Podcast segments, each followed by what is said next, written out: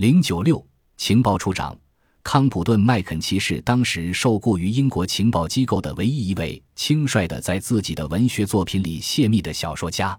曼斯菲尔德卡明案件的审理结果是判定他有罪，除诉讼费外，罚款一百英镑。为此，麦肯齐几乎破产，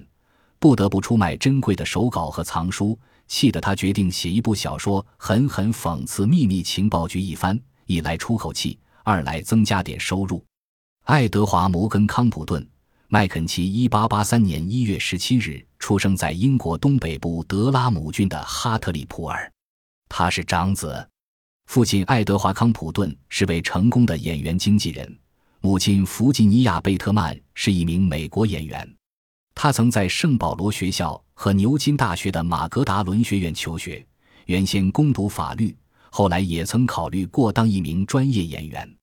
一九零零年至一九零一年，他在第一赫茨团当少尉。